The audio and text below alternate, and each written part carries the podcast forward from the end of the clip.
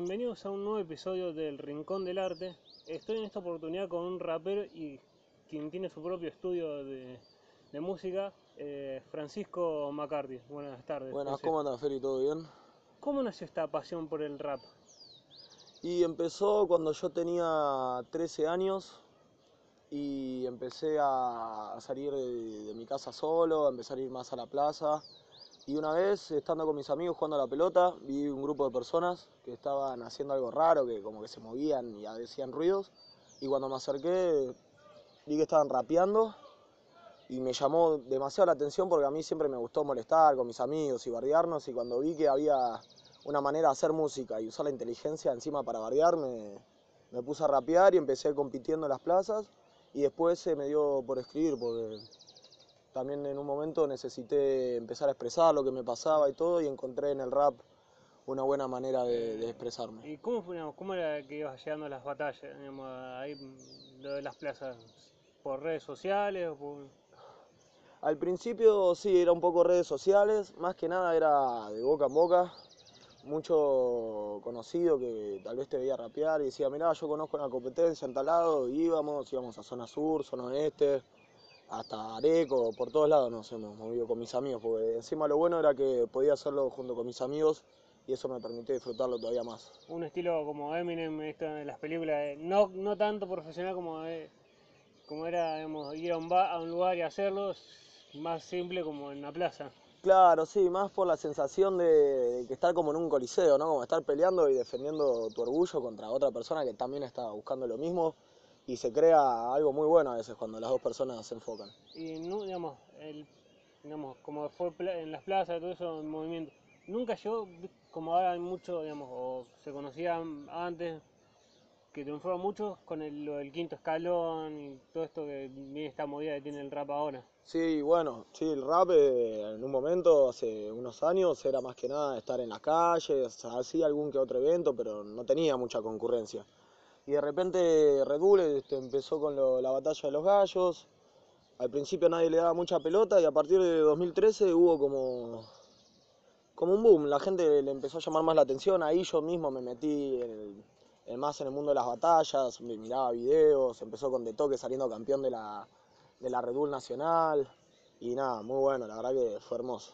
Es como que sirve también esto, de, digamos, se le fusión con los eventos, que, que la gente conozca por los eventos. Sí, y eso, eso mismo de la batalla, ahí desde el punto que Toque sale campeón, el, mundo de la batalla empezó a crecer, más y más gente empezó a prestar atención, los videos en las redes sociales llegaron a tener un montón de visitas. Vos ves hoy en día, tienen la, competencias nuevas internacionales que son los videos más vistos de internet, todo, y eso a la gente le encanta. Y está bueno porque permite que, que se pueda compartir el arte que tanto nos gusta. Y cómo es, digamos, también que muchos, digamos, llegan ahí o no les va tan bien o les va bien y después empiezan a, a crear eh, o a ser conocidos porque explotan ahí.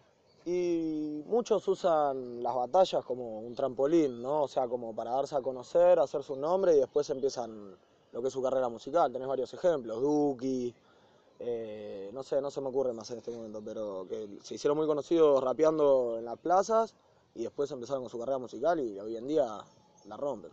¿Y cómo está en esto, de, digamos, de muchos artistas arrancan con el rap y después ahora como está mucho de moda se, se conoce ahora como trap o... Y yo creo que eso depende más de lo, lo que quiera hacer uno. Por ejemplo, yo me, me enfoco más en hacer rap. El trap me gusta, me, me gusta escucharlo. No, no sé si hacerlo tal vez porque depende de lo que vos quieras expresar. Y bueno, también hoy en día lo que suena es el trap. Eso hay que tenerlo en cuenta. Lo que sí, nu- nunca entendí muy bien cómo es la diferencia entre el trap y el rap. Y son distintas, primero de todo, las instrumentales. Eh, o sea, el rap es el clásico, puede ser un clásico boom bap normal y el trap suele tener eh, más eh, BPM, más bombos, o sea, es más movido que el, que el rap en sí. También igual depende de lo que quieras vos transmitir, o sea, uno generalmente piensa en un rap y piensa en alguien haciendo una, una melodía, una historia, y cuando vos escuchás trap, generalmente lo que se suena es hablar de, de la joda, de la plata, de las minas y no sé, yo lo veo como que esa es la Es diferencia. como que también se ve como una edición distinta, digamos, como es, el rap es más de la de contar una historia a- acerca de lo que es, digamos, Claro, poder crear mismo una y el- historia. y el trap es más... Sí, La más de mostrar, claro, la sí, o sea, más lo, de afuera que lo de adentro. Pero bueno, eso no quita que sea divertido escuchar y que esté bueno.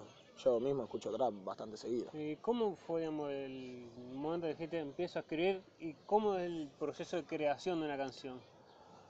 Yo, por mi experiencia, son momentos en los cuales tengo, no sé, alguna carga de cualquier situación, sea de mi familia, personal, no sé, con mis amigos, y que estoy muy cargado de un sentimiento, siento que la única manera que yo puedo expresarme bien y que me, hace sentir mejor es escribiendo, y cada vez que, que necesito ver qué me pasa y saber cómo estoy, escribo y a veces escribo en media hora una canción, a veces me lleva dos días.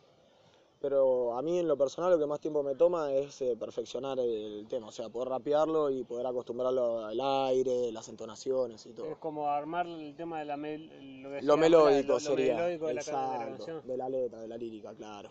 Juega los juegos de palabras, todo, pero normalmente es así, es como que me baja la información y la plasmo en una hoja. Y después, ¿cómo vas? Digamos, ¿Vas a grabarla? de tu- Bueno, tenemos el estudio, el Altillo, que en Instagram aparece como Altillo Records, es el estudio que tengo con mis dos hermanos, Juanse y Lauti. También va otro de mis hermanos, Tato, que ahora está sacando un montón de temas, está tocando en el Centro Cultural Recoleta, la verdad que la está rompiendo el pibe.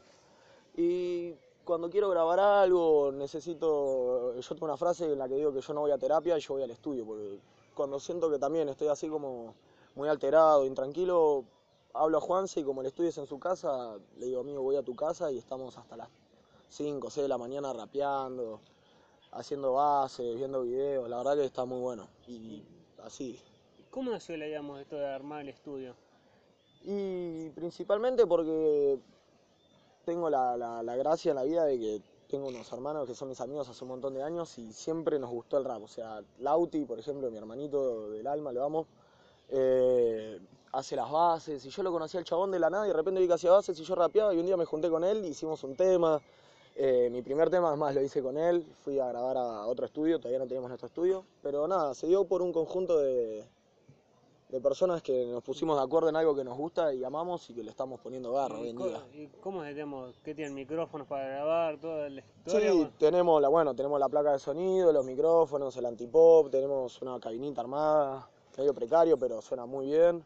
Y nada, después está todo la magia de Juanse que hace cuando produce y masteriza. Está loco, Claro, chabón. sí. ¿Alguna vez, digamos, le han dicho a algún artista de venga o, o cómo? Eh, no, o sea, nunca le hablamos a nadie específico, o sea, siempre invitamos a la gente. Cuando sabemos que alguien hace música y tiene ganas de grabar, siempre le invitamos al altillo. El altillo está más que abierto para cualquier persona interesada en hacer música y experimentar con sonidos. Pero tenemos amigos del sur, los pibes de la F32, el NASA, el Fero, el Tresca, que son allá de, de Guernica, los, los pibes se mueven por todos lados y vienen al estudio a grabar todo, pero nunca es como que buscamos a alguien en particular y dijimos, che, vos, vení a grabar acá. Y ahí cuando, digamos, cuando te presentás, digamos, si, o te has presentado cantando, o cuando armás algún tema, ¿tenés como este, muchos los rappers, eso, son, son nombres armados o te presentás como Francisco McCarthy? No, no, no, sí, tengo mi nombre artístico, eh, Fuego, y surgió porque yo soy una persona muy caliente, en el sentido que duermo y transpiro y me, tengo que sacar toda la ropa porque me levanto todo mojado, eh, tengo golpe de calor todo el tiempo y vivo así, con calor. Y mis amigos me decían chispita, chispita, chasquibum y quedó fuego, para, para hacerle gracia al chiste. Y Bien. nada, ahora quedó y me siento identificado y me gusta. También le, le ves positivo que también que tenés la posibilidad de, su- de se puede subir a Spotify, a... o Sí, a la- también las sí, las totalmente. Sí, eso hoy en día la verdad que es una herramienta muy útil para todos los artistas, porque tenés la chance de, de- de- de poner tu material en un lugar donde lo puedes escuchar personas de cualquier lado, o sea, de Finlandia, todo, y eso hoy en día te abre muchas oportunidades. Está bueno. Y también, digamos, las redes sociales también ayudan por el tema de, no Sí. sé, puede- como puede ser el caso de Nicky Nicole, los artistas arrancan de abajo y Y sí, sí, hay veces que la gente tiene suerte y, y tiene un video en el que sale su arte bien, capta- bien captado y, y lo ve la gente, le gusta y eso es un boom, o sea, es como la pólvora, una vez que se prende no la apagas más, se esparce por todos lados. ¿Y cuántos temas tenés, digamos, hasta ahora, más allá de los que tengas escritos, entre escritos y, Eh, no, escritos tengo cuadernos enteros, pero hechos eh, subidos a internet y a las plataformas tengo uno, dos, tres, cuatro, cinco temas. Están todos en Spotify. eh, si buscan Altillo Records en Spotify va a aparecer. En YouTube si buscan Fuego CLFS también van a aparecer todos mis temas. Y está bueno porque tampoco tengo temas todos míos, sino que hay algunos temas que estoy con mis hermanos, hicimos un cipher, todo, y suena muy bueno, está muy copado para escuchar. Eh, y... ¿Qué, digamos? Decíamos, también la, imagen que se ha visto mucho del rapper, por- porque se vende en Estados Unidos, esa vida sufrida, en- ¿es también lo que también se vende o también a veces hay un poco de realidad, de lo que muestran es realidad o no tanto?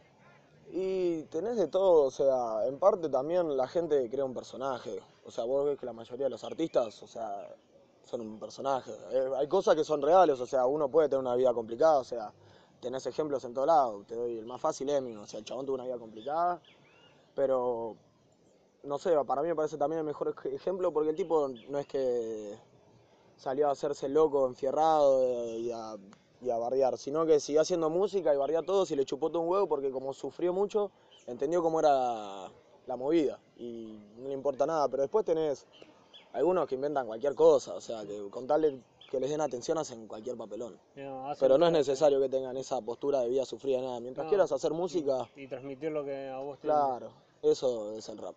Eh, y también no es tanto la actitud, también se lo se vende imagen, digamos, que son, como son marginales o eso se quiere contar de una forma, como mucho la imagen de, no sé, pandillero.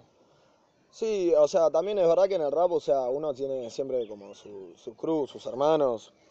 Yo tengo los colifas, o sea que yo tengo mi grupo y hay gente que tiene su grupo, pero eso no significa que sea una pandilla, o sea, la gente lo puede tomar como quiera, qué sé yo. Si tal vez no ven a los pibes ranchando a las 3 de la mañana re en van a decir, uy, sí, esto, no sé qué, la vieja van a decir pandilla, pero en realidad somos, hay borrachos que están escabeando en el barrio, nada más. Pero la gente a veces malinterpreta como el rap que es solo pandilla, tiros y droga y cualquier cosa. Es como la- las imágenes, como es también del rock o de, antes y, ta- y también mucho esa que se queda la imagen del Claro, el estigma, sí, sí, o sea, el que haces rap y tenés como el estigma de sí, tenés que ser de, de la calle y, y ser re, re sufrido y no, no, no sé si es eso, para mí no es eso. El rap es un, un canal de expresión, de, de arte, en el cual la gente puede expresarse y encontrar cosas para su vida y está buenísimo, por encima dejas mensajes que a la gente puedes ayudar realmente. Como viste mucho, me mencionás al Duki. ¿Cómo ves esto, digamos, tiene, empieza a tener más, más potencia, ya no más potencia, se empieza a escuchar más el Duki, Casu, todas estas empiezan a aparecer, y algunos son como, como ha tenido el tema Duki entre cuatro paredes, como haciéndose soy marginal y puedes vender esa imagen de marginal o No sé, Duki, qué sé yo, para mí la hizo muy bien, el pibe la rompió. Si vos te pones a ver, el que más vende es Duki. Y por eso yo lo felicito, el, el pibe lo hizo perfecto, porque su música suena en todos lados y lo escuchan los viejos, los jóvenes, lo- los pibitos de 12 años y hasta las mamás, ¿entendés? Y lo pasan en la tele, porque el pibe la hizo muy bien, su música suena, está buena. Yo no la escucho, pero está buena porque suena en todos lados. como que encontró el momento para... Encontró, sí, encontró el producto, supo explotarlo y por ahora lo está manejando bien. Yo veo que el pibe hace giras, toca en todos lados y la pasa bien, supongo. Y bueno, en algún momento pensar, con, el tema de también las escrituras, escribir los temas, digamos, llegar en algún momento a, a conseguir la oportunidad de- del o Y uno siempre tiene ese sueño de, de poder llegar y cumplirlo. Yo la verdad que lo que más espero es que mi, mi música llegue a la gente, eso es lo que único que quiero. Y que les guste y puedan encontrar un lugar donde sentirse bien escuchándolo. Pero ojalá, si se me da, yo lo voy a disfrutar y si no, no importa, yo voy a seguir haciendo música pues es lo que siento y amo. la- lo importante siempre, porque yo he escuchado a muchos artistas de otro, de otro género, que lo importante no es no solo hacer la canción o vender, sino también transmitir y disfrutar de lo que se hace. Y sí, lo más importante es disfrutarlo. Si vos no lo estás disfrutando, ¿para qué lo haces? Creo yo. O sea, es cierto que hay un momento que uno está en un cierto grado de tensión, de ansiedad, que tal vez se frustra no le salen las cosas, te bloqueás. Pero si vos realmente la estás pasando mal, no lo hagas, maestro. O sea, para sufrir, haz otra cosa. Busca algo que realmente te haga bien. Y como vos decías, digamos, que la... cuando empezás a crear, digamos, cuando tenés un momento malo, con, medio con ira, y ¿cómo vas creando las rimas? ¿Se te viene en la cabeza la inspiración o también buscas música para concentrar, digamos? Es un poco de todo. A mí siempre me gustó leer mucho. Desde chico en casa me, me hicieron leer y le agarré el vicio a los libros. Y eso me generó mucho vocabulario. O sea, lo bueno es que cuando me concentro y me pongo a tirar freestyle, por ejemplo, improvisar, tengo muchas palabras que se me vienen a la mente por los libros leídos. También cosas que uno tal vez escucha una canción y la adapta al modo de uno y vas así como nebrando con todo y vas rescatando cosas del momento. Es como estar corriendo por un laberinto, es decir, viendo para qué lado ir y cómo seguir, sin quedarte. ¿Y cómo también, en algún momento has tenido, digamos, porque le ha pasado a muchos artistas que dicen el perjuicio que la música no va a vivir? ¿Qué pensamiento tenés de música, en alguno en relación a lo que esa frase, no podés vivir de la música? Eh, yo no sé si la verdad no puedes vivir de la música. Yo conozco un par de personas que viven de la música y viven bien. Es cierto que es otro estilo de vida que, cualquiera, o sea, que ser oficinista o que ser lo que quieras. La música implica muchas cosas del alma y del ser del, humano, que eso hace que no sea algo común y corriente. Es como que vos podés vivir de la música, pero sabés que vas a tener que hacer eh, un esfuerzo enorme por estar conectado con vos y estar fuerte ante los momentos de bloqueo y cosas así.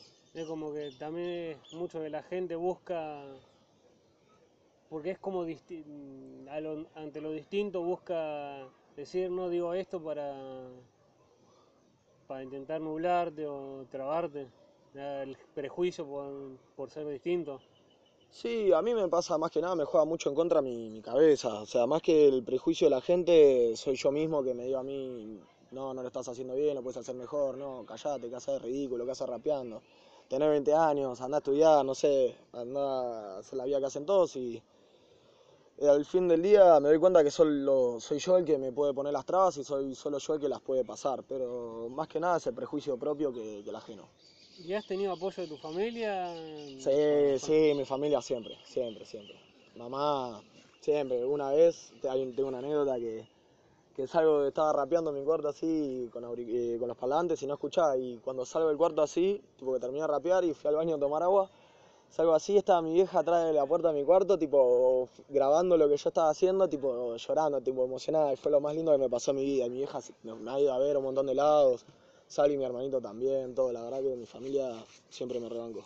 ¿Cuál es la imagen que, digamos, como tener un hermano más chico, crees que, digamos, también tenés esa expresión de querer dar del ejemplo desde tu lado? Sí, el ejemplo no, a veces es el ejemplo de lo que no hay que hacer más que de lo que sí hay que hacer, también creo yo. Hay dos tipos de ejemplos, pero con mis hermanos yo trato de ser, eh, no sé si ejemplar, pero cuidadoso, o sea, enseñarles las cosas que realmente valen en la vida, o sea, que, que abracen a mamá, que jueguen, que disfruten, que salgan, que si tienen un problema que lo puedan sacar porque son, o sea, todavía son chicos y tienen un montón de cosas adentro que ya cuando uno va creciendo las va perdiendo, se van amargando, pudriendo. Así que trato de ser lo más cuidadoso y responsable con ellos. Eh, y la idea del estudio, también volviendo al tema del estudio, el estudio digamos, está abierto, si alguien quiere aparecer, digamos, algún, vos ves a algún chico que está rapeando, le decís, si querés venir, pasó un rato acá. Sí, obvio, sí, sí, yo, yo, creo que la gente que me conoce sabe que a todo el que sé que canta o que quiere cantar le digo en el estudio. Porque para mí lo más divertido es eso, es poder jugar en el estudio con una persona o poder abrirle la puerta a una persona que experimente lo que tiene adentro, que es lo más lindo que te puede pasar. ¿Cómo es el tema? Combinar la letra con, la música. ¿Es difícil encontrar el, punto justo? Sí, sí, es difícil, pero cuando lo haces te das cuenta que es por ahí y no lo perdés más. Es como que es meter la mano en, un, en una bolsa donde no ves nada y tener que sacar algo en particular sin verlo, pero cuando lo tocas sabes que es eso, es así. Vos tenés, vas intentando, vas intentando y no te sale, no te sale, hasta que de repente lo haces y decís sí, es acá. Y ahí queda perfecto, pero es un proceso arduo, sí, bastante tedioso. son muchas horas de... Sí, sí, días, horas así, taca, taca, repitiendo como un loquito, sí. ¿Cuánto, más. cuánto Es- lo que te ha costado más, eh, digamos, o el tiempo te ha llevado más a hacer un tema? En el cual decís, no puedo creer el tiempo que me llevó combinar la letra con el... Uh, me ha pasado, no sé, he estado a veces hasta meses. Hay temas que los dejé ahí porque nunca más le pude enganchar y dije, la puta que te parió, le dejé ahí y me fui. Y tipo, hasta el día de hoy están ahí guardados en, el- en el- la computadora del estudio, pero no, no los toco. O sea, esas cosas más adelante cuando empiece a saber más y experimente con otras cosas, los voy a volver a agarrar y voy a ver si puedo reciclarlo, porque siempre queda todo, eso es lo bueno. Siempre se puede reutilizar. Siempre se puede reciclar, eso es lo lindo, sí, siempre alguna le puedes encontrar una vuelta distinta. ¿Y cómo, digamos, las presentaciones? ¿Vos llegás decidís presentarte o, o te llaman del lugar porque te han escuchado en algún lado? Eh, normalmente las veces que toqué fue porque nosotros armamos eventos, porque los pibes somos reyes, hacemos, bueno, mi hermano Lauti organiza la Bajo, que es una fiesta de RIM, alta fiesta, y después nosotros también tenemos la Purple Hill, que es una fiesta de rap que organizamos nosotros, que, que ahí es cuando nosotros más tocamos. Cada tanto tocábamos en algún que otro lugar, pero no es que me llaman, nosotros generalmente vamos y preguntamos, todavía no, no tengo el prestigio para que me llamen. El día de mañana puede ser, ahora no. La convocación la, la haces, es como de boca en boca. Sí, flyer por, por Instagram, publicación, lo compartí por WhatsApp, boca en boca, a la familia, a los amigos, che, vengan así, le doy consumiciones, vamos a caviar, vamos a rapear y vienen. Está bueno, es divertido. Es como una herramienta buena el tener las redes sociales Sí. para. Como que muchos músicos buscan. tiene más facilidades ahora por el tema de las redes sociales. Y las redes sociales, sí, como hablábamos antes, te, te dan a conocer mucho más rápido, como la pólvora. O sea, vos un- una publicación tuya que, que tenga un buen alcance y ya está. Quedaste, ya está. O sea, no vas a bajar de eso y ahí en más se te empiezan a abrir puertas, te empiezan a hablar, que todo esto. Pero para mí no es lo más importante la red social, sino lo que vos haces. O sea, yo prefiero que la gente me conozca de boca en boca que por una red social. Mm, Digamos, que te conozcan y. ¿Qué es difícil? ¿Llegar o, o, mante- o- o es más difícil mantenerse? mantenerse. Todavía no llegué, estoy yendo. Pero yo creo que mantenerse, la verdad. O sea, llegar puede llegar, tal vez, pero el que sabe se mantiene. Es, eh, es difícil romper con la barrera esta del rap, de que el rap es margin, o, se cree que es marginal y, y que cualquiera, digamos, no importa tu, esta- social o, o tu pensamiento, puede hacer rap.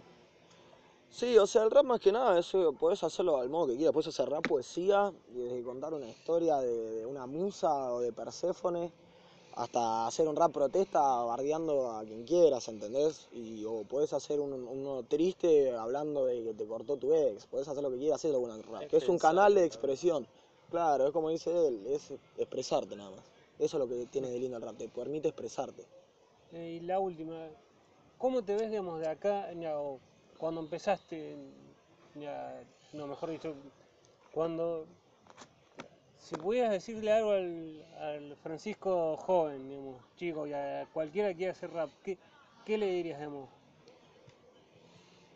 Y, ya, o no se, y no se anima también a... Oh, ¿Qué le diría? Y. Hacelo, guacho, vas a ver que vas a llegar, vos podés. Está todo No. adentro tuyo. O sea, darle confianza. Sí, para- puro, aliento, aliento puro y para adelante. Eso es lo mejor que te puede pasar, el apoyo. Bueno, muchísimas gracias por tu tiempo. A vos, gracias, Felu.